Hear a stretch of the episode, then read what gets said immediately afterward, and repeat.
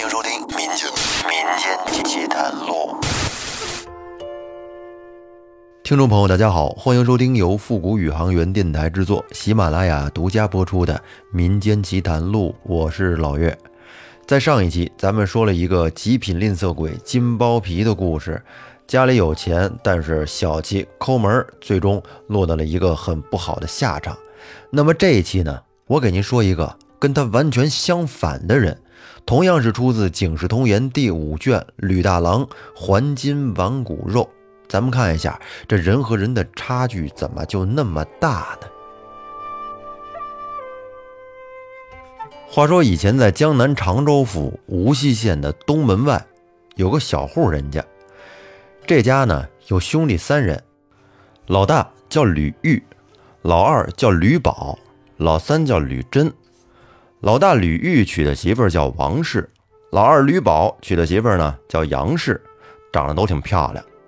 唯独这老三因为年纪还小，还没娶媳妇儿。这王氏生的有一个孩子。小名叫喜儿，才六岁，长得白白净净的，挺乖巧。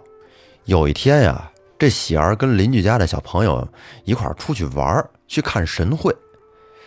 结果去了一天，到晚上都没回来，他爸妈就有点慌了，便写了张寻人启事贴到大街上，并且呢，跟街上叫他儿子的名字。但是，一连叫了好多天，一点消息都没有。孩子他爹吕玉生气呀，也烦闷，说这孩子去哪儿了？怎么就突然就没了呢？是让人偷了，还是找不着家跑别处去了？真是愁死了！这得找孩子呀，老跟家里这么待着也不是回事儿啊。于是吕玉啊，便跟那大户人家借了几两本钱，想着往太仓嘉定那边走走，做点生意，哎，收些棉花布匹，到处贩卖，顺便呢，还可以打探一下孩子的消息。这说走就走，准备了些应用之物，跟家人告了别，然后便出门了。从这之后呢，他是每年正月出门，到八九月份回家，一连这么走了四个年头。虽然说挣了点钱，但是呢，儿子却没找着。都说时间是最好的解药，这时间长了呀，他这心里对这事儿也就慢慢的看得淡了。到了第五个年头，正月里。吕玉又告别了媳妇王氏，出去做买卖。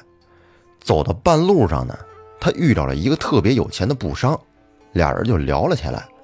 在谈论之间，他就知道了吕玉常年在外面做买卖，哎，倒买倒卖这方面啊挺灵通。于是呢，便想拉着他一块儿去山西卖货，等这些货都卖完了，到时呢给他些报酬。吕玉一听还行，有点好处，就跟着布商一块儿去山西了。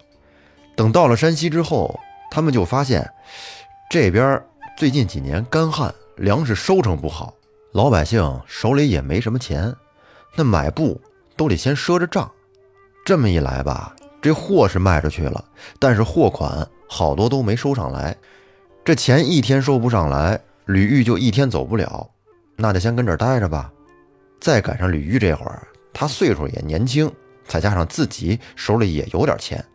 平时没事的时候呢，难免去妓院里面耍一耍，但是也赶上他运气不太好，去了一两回就染上病了，性病得了一身风流疮，这下可给他愁坏了。你说这病也不好跟别人说，有点难言之隐，那自己就吃药治吧。这样就算货款收回来，也没脸面回家了，怎么跟家人说呀？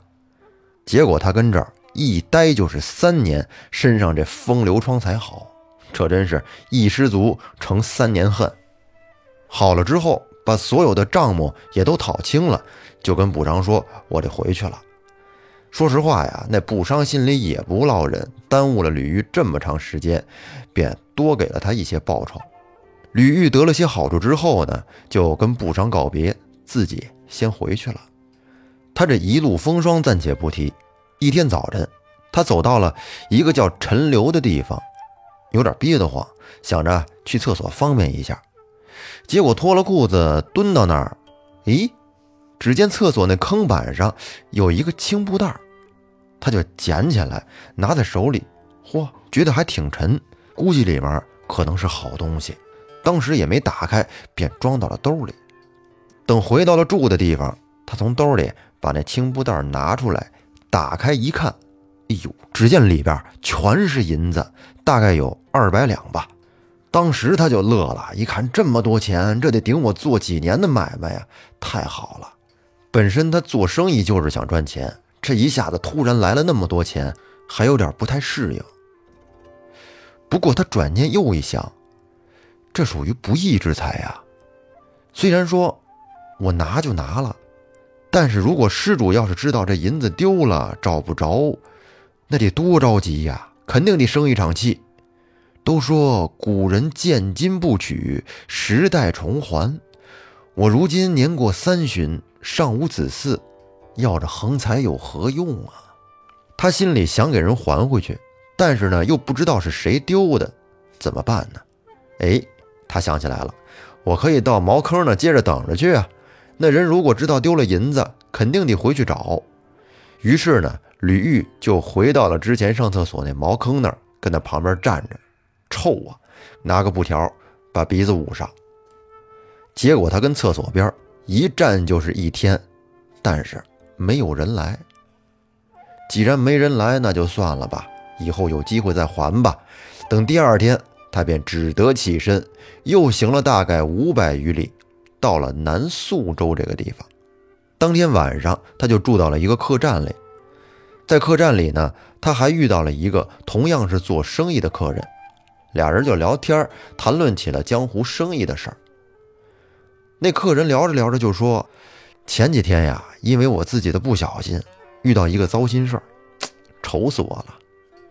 这不那天我走到陈留县，正好想上厕所，然后就把随身携带的那个布袋啊放在了地上。结果完事之后，我给忘了，那里边还有二百两银子呢。”直到晚上，我回到店里边，想着脱衣服睡觉，一摸兜才发现，完了，银子丢了。当时我就想，都过了一天了，肯定让人给拾走了。就算我再去找，那也是没有了，便只得自认倒霉吧。然后吕玉听完，便问他说：“您贵姓啊？高居何处？”客人说：“在下姓陈，名朝凤。”祖籍徽州，今在扬州闸上开了个粮食铺子。敢问老兄高姓？吕玉说：“小弟姓吕，是常州无锡县人。我这回去啊，正好也路过扬州，到时我送尊兄回家。”这陈朝凤他也不知道那银子就在吕玉身上呢，便答应说：“兄弟若肯下顾最好。”然后等第二天早晨，两个人一块搭伴同行。没几天，他们就来到了扬州闸口。吕玉呢，也到了陈家的铺子，登堂作揖。陈朝凤给吕玉请到屋里边，看作献茶。吕玉先是提起了陈留县丢银子的事儿，盘问他：“你那个布袋是长什么样啊？”陈朝凤说：“是个深蓝青布的，一头呢用白线绣着一个陈字。”吕玉当时心里就明白了，便说。小弟前几日路过陈留，拾到一个布袋，倒是跟兄长说的有点像，不知是不是兄长丢的那个。然后呢，他便把那布袋拿出来给陈朝凤看。陈朝凤看了布袋之后，便说：“哎呀，我丢的正是这个。”吕玉说：“这布袋里的银两，我是一分都没动。”然后呢，他便双手把布袋递还给了陈朝凤。陈朝凤太感动了，心里觉得十分过意不去，便要把这钱和吕玉平分了，一人一百两。但是呢，吕玉不肯。陈朝凤说：“就算不均分，那也得受我几两谢礼，我这心里呀才能安心。”但是吕玉就是不要。陈朝凤对吕玉是感激不尽，赶紧摆酒摆饭款待，心里就琢磨。难得吕玉这般好人，还金之恩无可为报。自家倒是有十二岁的一个女儿，可以与吕玉之子做一门亲事，就是不知他有没有儿子。在喝酒之间，陈朝凤就问吕玉说：“恩兄，令郎几岁了？”听完这话，吕玉不觉得眼泪掉下来了，说。小弟只有一儿，七年前未看神会丢了，从此再也没有下落，近期也再无生育。如今回去，想要找个干儿子，可以出去帮我打理一下生意，只是上哪儿找这么凑巧的呀？”陈朝凤就说：“哎，你这么一说，我倒想起来了。我数年之前曾用两三两银子买得一个小厮，长得颇为清秀，而且乖巧，也是下路人带来的。如今一十三岁了，伴着小儿在学堂中上学。恩兄若看得中意时，可以把他送与恩兄服侍，也算我一点心意。”吕玉说。兄长若肯相借，该多少钱，我奉还身价。陈朝凤说：“哎呦，您说的这是哪里话呀？我还怕您不用呢，小弟无以为情。”当下，陈朝凤便让在店里看店的人去学堂里边把喜儿叫了过来。吕玉一听，喜儿这名字跟我儿子名字是一样的，他心里当时就有些疑惑。没一会儿。小厮被领到了，只见他穿着一身青布的道袍，果然是生得很清秀，而且呢，习惯了学堂中的规矩。见了吕玉之后，朝上深深的唱了个热。吕玉心里当时便觉得很欢喜。哎，再仔细一瞧，怎么感觉他跟我儿子长得这么像啊？因为在儿子四岁的时候，跌伤了左边的眉角。有一个小疤，这点是可以认出来的。而这个孩子的左眉角也有一个小疤。吕玉便问着孩子说：“你是几时到陈家的？”小厮想了一想，大概有六七年了吧。然后吕玉又问他说：“你是哪里人？是谁卖你来这儿的？”那小厮说：“这个我已经记不清楚了。”我只记得我爹叫吕大，还有两个叔叔在家。我娘姓王，家在无锡城外。我小时候被人骗出来，就卖到了这里。吕玉听完之后，便一把把那小厮搂到怀里，说：“我的亲儿啊，我正是无锡的吕大，我就是你的亲爹呀！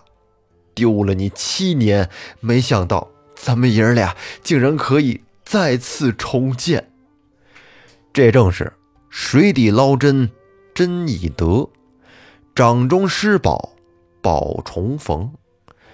宴前相报殷勤任，犹恐今朝是梦中。小厮一听，眼中顿时也流下泪来，爷儿俩是伤感的抱头痛哭，这个字不必说。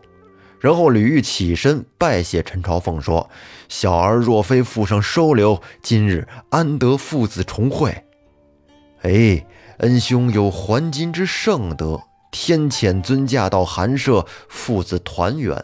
小弟一向不知是令郎，深亏怠慢呀。”然后吕玉又叫喜儿拜谢了陈朝凤，陈朝凤随即还拜，但是吕玉不肯，是再三的给他扶住了。只受了两礼，然后呢，喜儿便坐到了吕玉身边。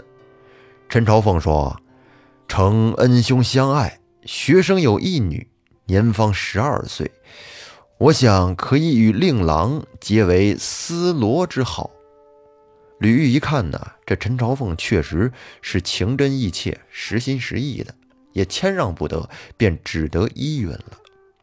当天晚上。父子躺在床上是说不完的话，这个暂且不提。且说吕玉这边得了儿子，心中大喜，但是他家里边这几年没回去，却乱了套了。到底家里发生什么事儿了呢？咱们留在下期再说。好，感谢您收听本期节目，欢迎订阅专辑并关注主播复古宇航员，咱们下期再见，拜拜。